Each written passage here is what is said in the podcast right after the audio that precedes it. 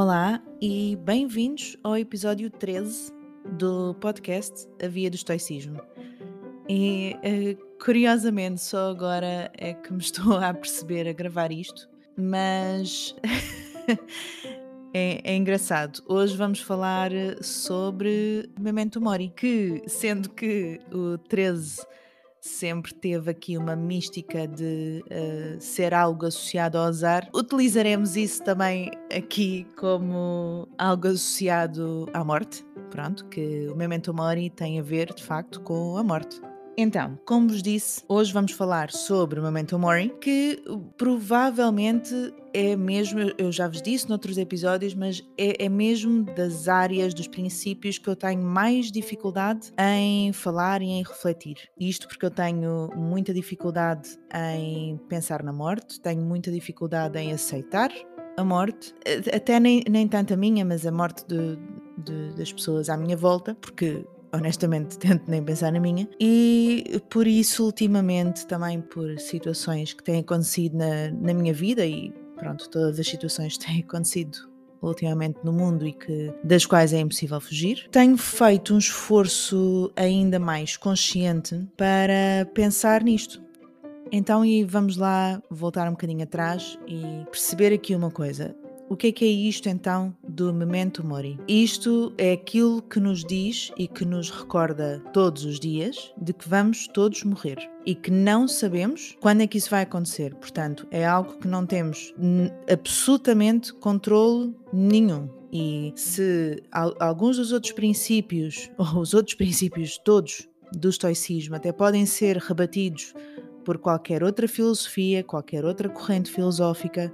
Este é aquele que não pode ser rebatido por ninguém, porque isto é uma verdade absoluta, não é? Todos nós sabemos, pelo menos até existir de alguma forma aqui uma evolução científica que se consiga chegar à imortalidade, todos vamos morrer. E sabemos que não conseguimos controlar como é que isso vai acontecer e quando é que isso vai acontecer. Portanto, isto é um dos princípios que é um princípio universal. E o estoicismo utilizou isto do memento mori para nos recordar constantemente de que não podemos perder tempo. Tenho aqui duas citações que para mim são bastante importantes em relação a isto e que tenho estado a refletir muito sobre elas e tenho estado, tenho estado a escrever alguma coisa sobre elas. A primeira é do Marcos Aurelius e ele diz-nos: Podes deixar a vida agora. Deixa que isso determine o que dizes, fazes e pensas. Seneca diz-nos também: preparemos as nossas mentes como se já tivéssemos chegado ao fim da vida. Não adiemos nada. Aquele que coloca retoques finais na sua vida todos os dias nunca terá tempo a menos. Isto do Memento Mori é algo que há muito, muito tempo, de formas diversas, tem sido utilizado em várias culturas até. O Ryan Holiday, do Daily Stoic, tem um texto muito bom escrito em relação a isto, tem uma boa reflexão em relação a isto no site.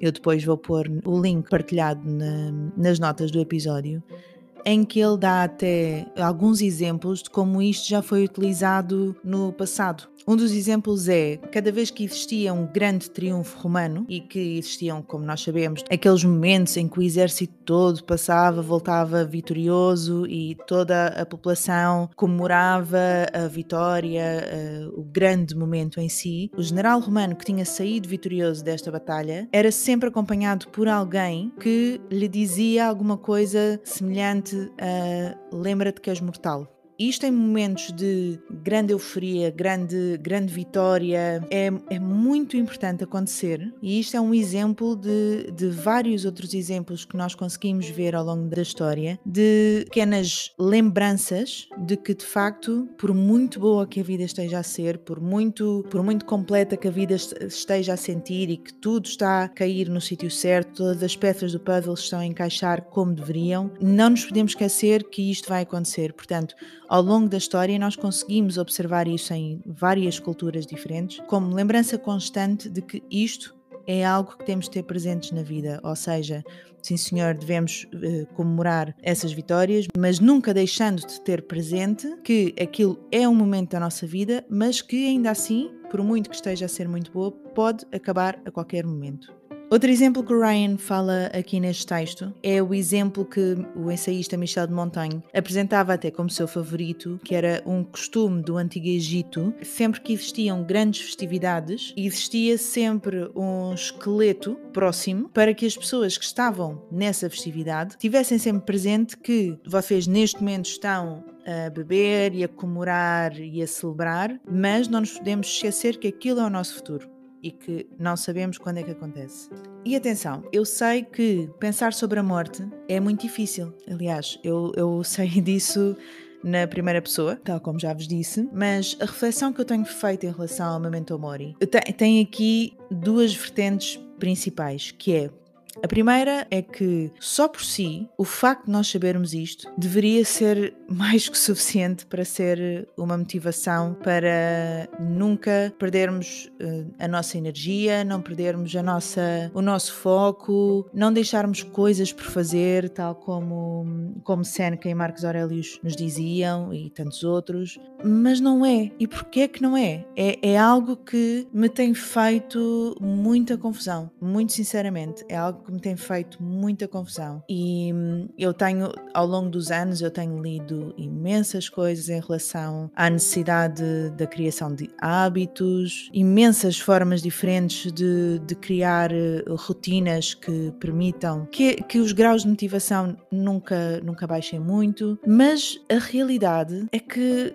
não, não há, não é possível haver um motivador melhor que este. E ainda assim, a natureza humana vai contra isto, porque, e, e isto é algo que, que está em, em vários escritos dos estoicos, mesmo os grandes estoicos, mesmo aqueles que até, se fôssemos avaliar, digamos assim, eram os que viviam mais perto de, desta plenitude de ser estoico, mesmo eles, mesmo com esta noção de memento mori, tinham variações ao longo da vida. E tinham momentos em que se afastavam, tinham momentos em que até se afastavam durante algum tempo, um tempo considerável daquilo que, que precisavam de fazer, das virtudes estoicas. Então, como é que se consegue dar a volta a isto, não é? Essa tem sido principalmente uma das minhas reflexões nos últimos tempos e espero muito sinceramente que, que os próximos meses de trabalho e desenvolvimento de, de todas estas virtudes e, e, estudo em relação ao estoicismo me tragam um bocadinho mais de luz em relação a isto, porque tem, tem sido provavelmente das maiores dificuldades para mim.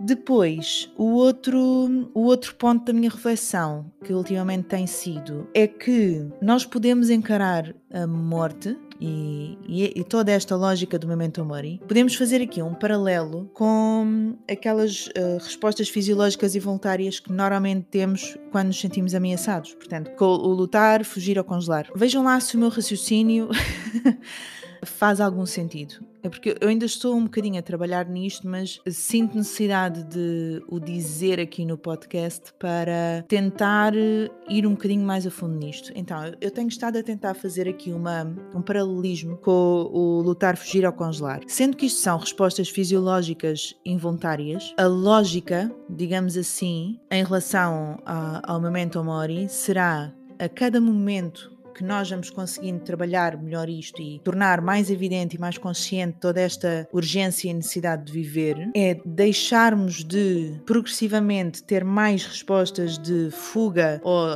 de congelar perante a ameaça e mais respostas de luta. Isto na minha cabeça faz se calhar um bocadinho mais sentido do que aquele que eu estou a conseguir passar agora, mas eu, eu penso que a resposta também poderá estar por aí, porque o próprio pensamento em relação à morte, à, à nossa mortalidade, a maior parte das vezes quando entramos neste tipo de pensamento, pelo menos comigo isto acontece, automaticamente eu fujo desse pensamento. Ponto. Nem, nem sequer permito que isso aconteça na minha cabeça.